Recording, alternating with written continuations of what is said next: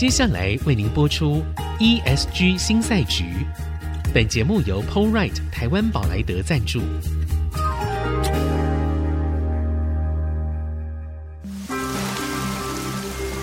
这是企业永续的世纪挑战。这是绿色浪潮下的供应链课题。再造优势前瞻的产业竞争力。欢迎加入 ESG 新赛局。掌握先机，创造新局。欢迎来到 ESG 新赛局，我是节目主持人、人工智慧科技基金会执行长温怡玲。呃，美国的感恩节刚过，哎，大家知道感恩节其实是在十一月的第四个礼拜的礼拜四。好，所以在今年呢是在十一月的二十三号。那其实零售的热季也会随着黑色星期五正式展开嘛，就在感恩节之后。这个时候，我们知道二零二三年只剩下最后一个月。所以，在这个非常关键的时期，非常重要的时期，我们当然就要邀请到非常关键、非常重要的来宾来到我们的节目。好，我们欢迎孙明德博士，台经院景气预测中心主任。孙主任好。主持人好，大家好。好，刚刚说了哈，其实今年还变化蛮大的。那假设说我们简单做个小结，大家知道孙主任嘛，他总是可以在一片迷雾当中为我们找出方向哦。我们简单做个小结好了，嗯、你怎么样定义今年的经济？叫长新冠。什么叫长新冠呢？因为我们知道疫情有一种症状叫长新冠，虽然说你感染那几天有病毒，然后在家休息好了。结果呢，你的症状并没有减轻，虽然你测的是阴性，但你回家还是喉咙痛，还是不舒服。那可能那个症状要两三个礼拜才会好。那我们的经济现在也是一样，虽然我们受到疫情冲击的影响最严重是在二零二零，那甚至我们二零二一还有三级警戒，但我们其实真正的不舒服的症状是去年跟今年最严重。比如说，我们看到从去年下半年开始，我们的出口表现就开始连续呃下滑了两位数以上，一直到今年的第三季才慢慢的变好。另外一个是我们的投资，去年。上半年的时候，二零二二年上半年的时候，本来很多电子厂商因为二零二一年的业绩大爆发，所以大家都想要买地扩厂，买了一大堆机器，包括我们竹科很多厂商都有这样子的动作。结果到了二零二二年下半年，大家突然销声匿迹了，大家不敢这个时候投资，因为连库存都太多，这时候投资要做什么？那这些情况一直延续到今年，所以今年的情况是长新冠的延续。那今年整个的制造业景气都表现得并不理想，那甚至这样的情况可能还延续到明年，因为根据联准会二零二零年八月的报告，任何一次大型的疫情之后的经济都是好一年坏三年，所以好一年是二零二一，接下来是二二二三二四，明年的景气可能还要一段时间才能摆脱低迷，走向复苏。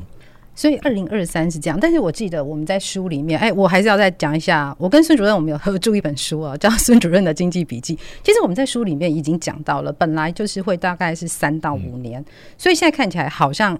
是三年，应该跑不掉。如果是一般的单一国家被感染的话，可能是三年。但这一次你会发现是很多国家都感染，A 国好了，就 B 国又把它传染过去，就很像人交叉感染一样。对，所以你看到中国大陆，本来它最糟的情况应该在二零二零年，嗯哼，结果二零二二年呢，它又有疫情了，它的疫情二度爆发嘛，所以它二零二二年它又封锁了，那它一封控，整个经济又一蹶不振。那其他的很多地方可能也有类似的情况，所以这一次是因为很多国家交叉感染，再加上大家的政策，你的政策在前一年做，我的政策在后一年做，大家的政策也不是同一个步骤的，所以就会搞得整个的经济起伏不定。那你会看到，像前两年有一年是印度、越南非常的糟，那一年中国大陆很好，结果呢，那一年是印度、越南的订单往中国跑，哎，大家觉得不是中国加一吗？所以加一又不见得回到中国，就到了第二年，中国大陆一封控以后，又变成订单跑越南、跑印度，所以这几年因为大家的此起彼落，让整个的复苏的表现呢就更慢了一些。所以这一次的情况比起之前要更加的复杂，那我们要等待的时间耐心也要更多一些。我们这边讲的之前是什么时候？就是说，呃，他们过去这五十年大型的疫情，啊，比如说什么一九六七年香港流感，那我们也没出生的，不知道什么事情。后来二零零一年的 SARS，对，伊波拉、寨卡病毒这些病毒其实都感染过很多国家，但是像这种。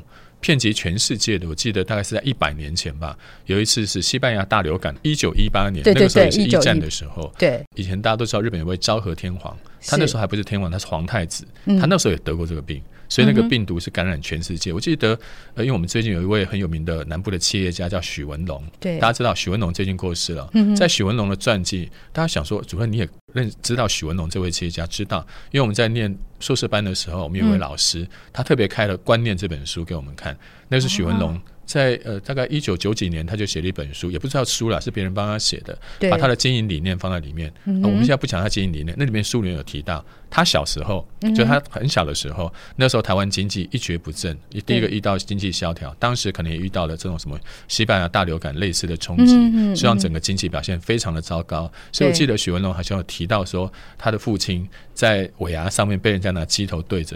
然后辞职，所以他们家那年过了一个很很难过的一个年夜饭。所以他从小的时候不是过得那么好，后来才发奋做一个大的企业家。所以在我们台湾，你会想说哇，原来台湾这么边缘的地方，当时也受到疫情、全球金融海啸的冲击。所以台湾的情况其实跟全世界是联动的。对，尤其像现在，现在在这种全球化，基本上来说就是这样的态势里面。但我们把那个问题拉回来，我觉得我有一个很切身的困扰是这样，就是每年到这个时候啊。那种各种不同的单位，各种经济预测，它跟雪片一样飞来。然后呢，它的内容很有趣哦，它就是这样很多很多的数据，我们不知道那数据要干嘛的。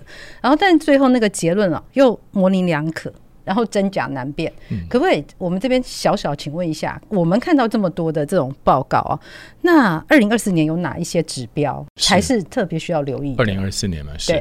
那现在我们看到好多家的预测机构，其实对明年的经济展望啊都不是那么的明朗跟乐观。最主要是因为美国现在看起来，它整个的经济数据这近这两年、三年是逐步的在下滑，特别是明年它的消费表现力道会非常的弱。比如说，我们看到《经济学人》他这两天又把那个明年美国消费对经济的贡献，过去这几年假设它的经济成长率是两趴，大概呢你的消费可以占到一点五。也就是说，占到四分之三的贡献都来自于消费。其实这也不意外。美国的消费本来就占它经济的七成，消费好，美国就好。对，什么投资啦那些跟美国都没什么缘分，美国就是靠消费。但是明年呢，消费对美国经济的贡献只剩下零点五，它从一点五变成只剩下零。为什么？待会儿原因我们再说。OK，好。第二个，中国大陆明年的消费呢？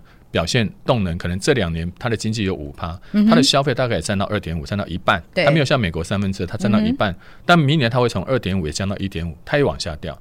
所以明年我们一个基本的基调，你看 IMF，我看了它的报告以后，我大概就定义了八个字：美中不足，全球受累。美中不足不是大家想那个成语哪里美中不足，是美国跟中国明年没有今年好。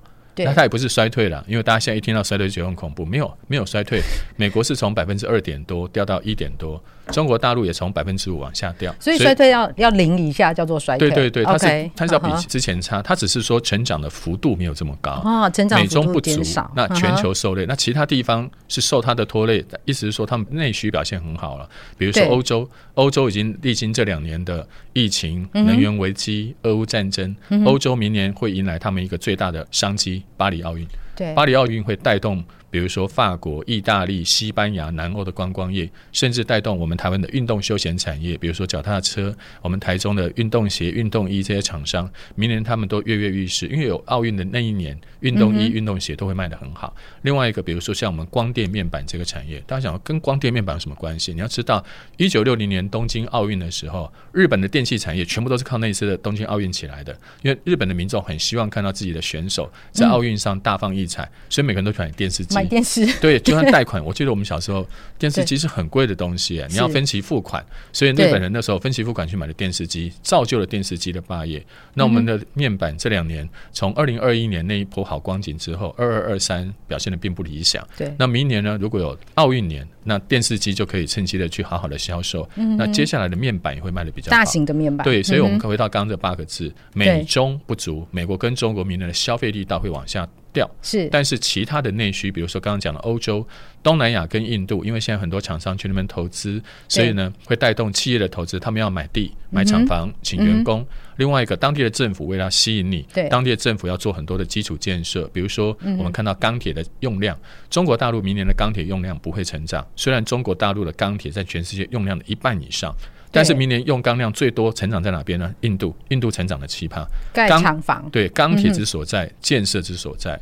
所以呢，当你钢铁成长那么多的时候，代表当地的基础建设、码头、机场，还有那些相关的住宅建设，全部都会大起飞。所以他们的内需表现的是不错，只是说他们的外销，因为美国跟中国一个占全世界二十五，一个占全世界十七，这两个加起来就四成。嗯、他们两个不好，你的外销不好，但是他们的内需依然有温度。OK，所以其实我们刚刚听到的一些指标，比如说我从国家来看，从看美国跟中国，那另外刚刚其实还有一个很重要的指标是钢铁，是对。那除此之外呢，还有什么会是我们比较需要看的？是明年还有一个重要的关键指标是国际的利率，嗯、为什么呢？因为大家都知道现在的利率要往上不容易了，嗯、但是现在的五点五，美国的五点五，还有英国或者是欧洲的利率也到了这十几年来的新高，对利率这么高，从来没有。全身而退的，因为美国在二十一世纪有两次的升息的经验。嗯、第一次在二零零四年到零六年，它的利率从一趴升到五点五趴。后面大家都知道全球金融海啸。另外一次是二零一六到二零一八，美国这是用了三年的时间才把利率升到二点五，就照样二零一八年的十月，美债美股大跌，因为利率已经躺平太久，只要一升起来，即使升一点点，人家都受不了。对那这一次是美国二十一世纪以来。第三次升息，而且它升息只用一年半，它就升到五点五帕，升息的幅度这么高，而且时间这么短，金融市场要承受的压力非常的巨大。所以表面上看起来，最近大家还在还在觉得说，哎，我们台湾的股市表现很好啊。但你不知道，美国人最现在买股票都在戒慎恐惧，连巴菲特现在都把资金转移向短期国债。短期到期的一些金融商品，他不是买长期到期的公司债、公国债或者是股票，他们现在的资金都往短期容易变现的地方跑，所以对我们来说，利率是明年非常重要的一个指标，因为它会决定未来的金融市场的走向。OK，但其实我们听到利率的时候，有时候会头皮发麻，对，因为其实我们都是似懂非懂，那里面有很多很细节的东西，我们是不懂的。但我们先休息一下，待会儿再回来。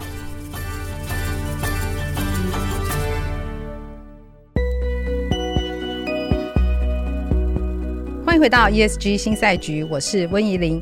今天在我们现场的来宾是台湾经济研究院，我要念全名，景气预测中心主任孙明德孙主任。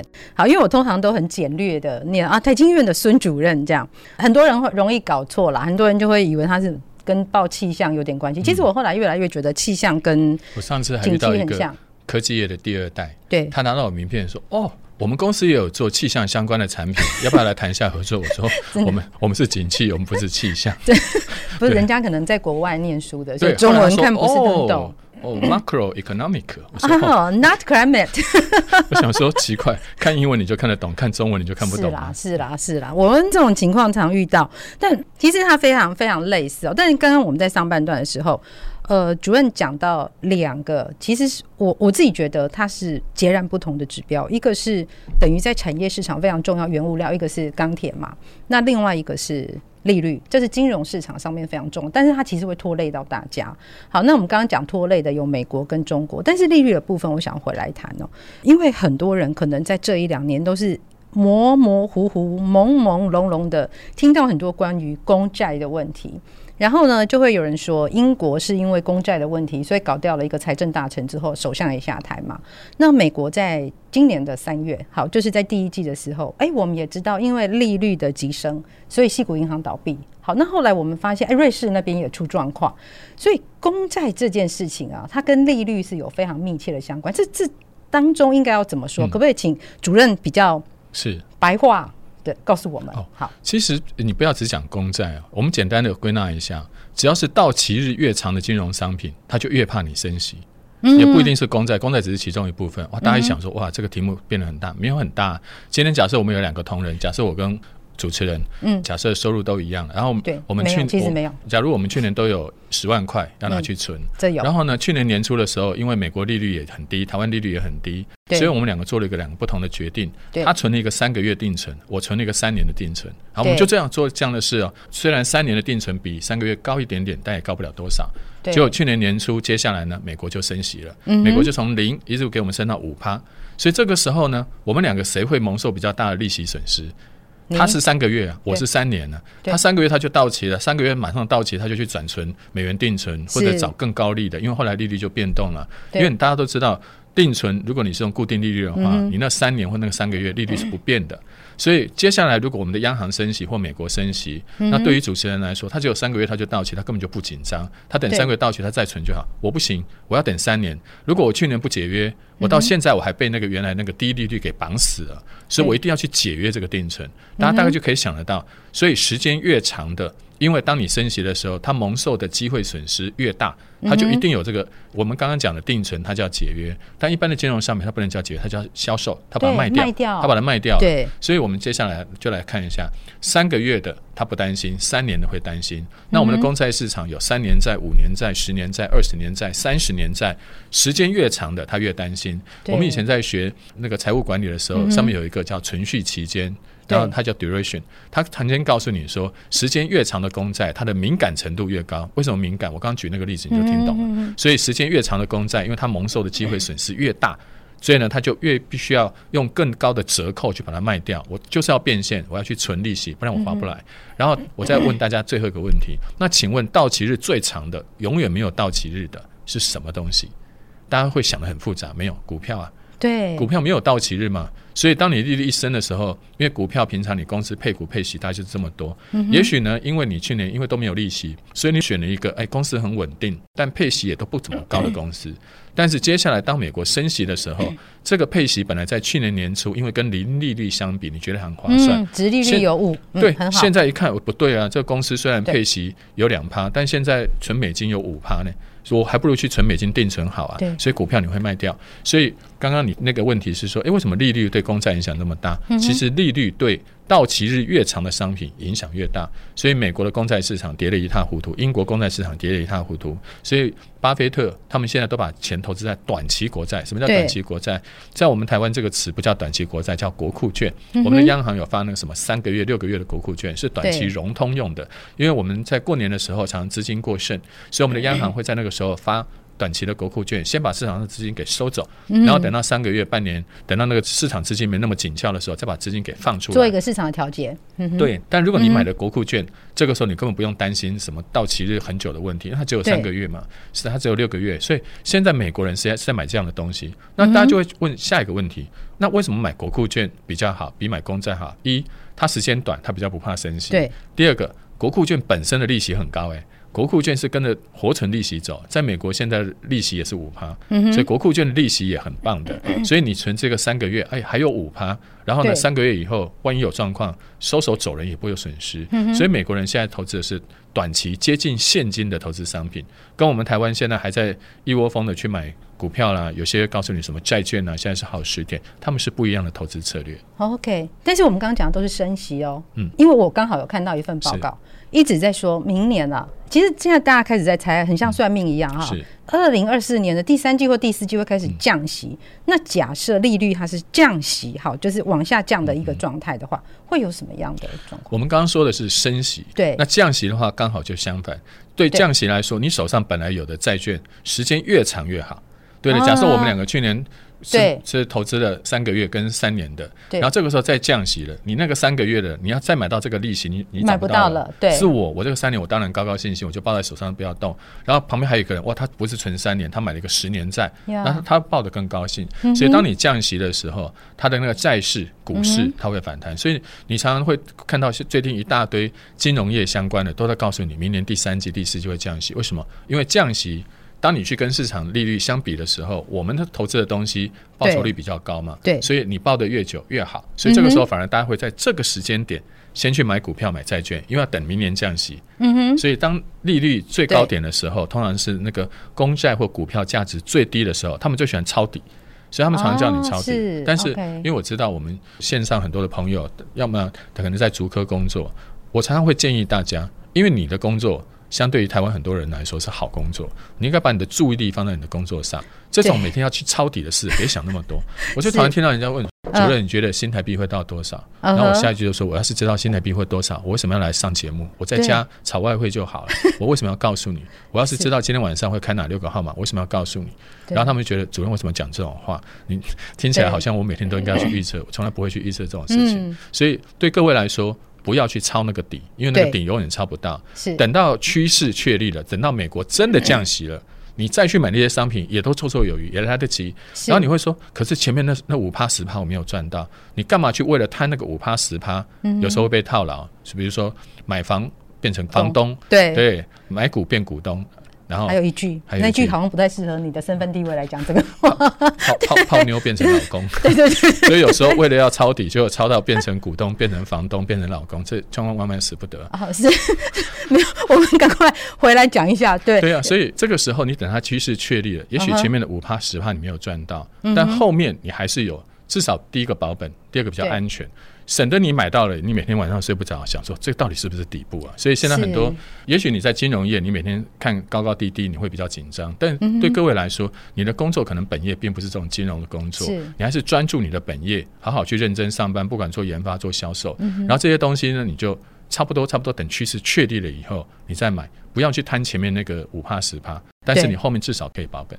是我们的节目大概半年会请主任来一次，然后很多人会。误解啊，觉得好像主任来就是告诉大家那个投资的策略，绝对不是讲这个，绝对不是这件事情。其实我们希望让大家看到的是，在这么混乱的一个大的政经环境里面，有一些重要的指标，有一些重要的趋势。那我们要怎么样掌握那个趋势？但是最重要还是要回到我们自己工作的本身。是好，就是我们在工作上面，其实你还是会跟这些大趋势有关系，不用把所有总体经济的事情全部都想成呃跟股票啊、跟金融投资有关系。其实不是这样的。我们刚刚刚分享的这些。你以后在看报章杂志的时候，当他在讲我猜明年第三季要升息，如果他真的那么确定升息，他怎么不告诉你下个礼拜？他为什么不告诉你下个月？为什么要告诉你是明年下半年？因为他不确定，把一件事情可以推到半年以后，甚至一年以后，对，一定代表我不确定。所以目前你说明年第三季、第四季吗？同样的话，你去看去年的报纸。也有人说今年会降息啊！啊，是去年就有人讲了、啊，对，那今年有没有降息？没有啊。那那些人你会去查报纸说你你们说的都不准，没有。而且这讲这些人是谁？是孙主任？不是，讲这些人是高盛。是摩根大通，都是这些大的投行在讲的，是，所以常常有人问我说：“哎，那天高盛、大通某某人讲什么？”我说：“他们讲的从来就不准。”然后呢，要么就把数字讲很高很低，然后博版面、博眼球，让民众去买他的金融商品。结果你事后去回馈一下，他每次讲十次，起码有八次不准。为什么你要拿他的话来问我？怎么去看他这句话？但是很很抱歉，我们的一般的投资人，很或者一般民众，很容易就是啊，我今天看到报纸了，写了摩根或者写了某某投行说了什么话，所以他的话到底能不能成真？我答案是，你去看他过去，他讲了十次，可能有八次不对，为什么这一次你还要把他的话搬出来用？所以同样的话。很多人说明年的下半年要降息，这只是他目前根据现有的情况去做了一个判断。我也同意这样的判断，我也觉得明年可能美国经济不好，有降息的空间。但是不是我可以很笃定的告诉你是第三还是第四季？我答不出来。然后各位也会想说，可是外面的那些银行都讲了煞有其事，因为银行要做明年的规划布局，就像各位的公司也要做明年的营业规划。明年的营业规划总要有一个情境吧？你没有那个情境，你就想说明年的业绩可以好好到多一百趴，掉掉一百趴，没有那么大的。所以明年我们要给公司的高阶主管一个规划的情境。明年比如说经济成长率，每当台湾成长百分之三，我们公司的业绩呢可能会成长百分之八。然后在那个百分之八之下再来拆开来，是我们的业务单位、行销单位、采购单位应该做什么努力，这才是一个合理的使用方式。所以今天大家在想说，哦，原来主任在平常在讲那个总经分析的未来的经济前景，不是给我们拿来判断什么时候该买股票，而是。我们要找出跟我们公司的业务，甚至我工作的相关性。当你知道那个相关性的时候，你才知道我现在告诉你，明年台湾经济成长率三趴有什么意义？如果只有一趴有什么意义？如果是一趴的话，你你公司就不是成长那么多了。所以这个时候你要做一个不同的情境，对，几个情境，然后这个时候公司在不同的方向上才会有参考的依据。它会有不同的策略。对，所以我们平常在讲这些事情的时候，不是告诉各位明年要降息了，所以我们要买股票，不是，反而是因为美国明年的经济表现不那么好。那我们公司的产品全世界销售，是不是像我刚刚讲的欧洲、东南亚或者是中东，现在还有新的商机？现在要告诉你的是，在时间点上，或者找到一个最适合你的时间，或者在空间上面找到一个最适合销售的商机，而不是告诉各位什么东西该买或不该买。对，其实我跟主任合作很多年了，我第一次听到他讲的这么清楚，让我们知道。其实总经或者景气的预测非常重要的是提供给我们一个定定策略的情境，它可能有非常多种不一样的变数在里面，但是我们掌握这些变数，所以我们可以统合出这些情境来，而且在这个情境里面去拟定我接下来的对策。好，非常谢谢主任今天来我们的节目分享。那但是还有很多的题目没有谈啊，所以我们在下一集会继续邀请孙主任来跟我们分析二零二三以及二零二四的总体经济环境的变化。谢谢大家。本节目由 PowerRight 台湾宝莱德赞助，PowerRight 台湾宝莱德与您一同掌握 ESG 浪潮的全新赛局。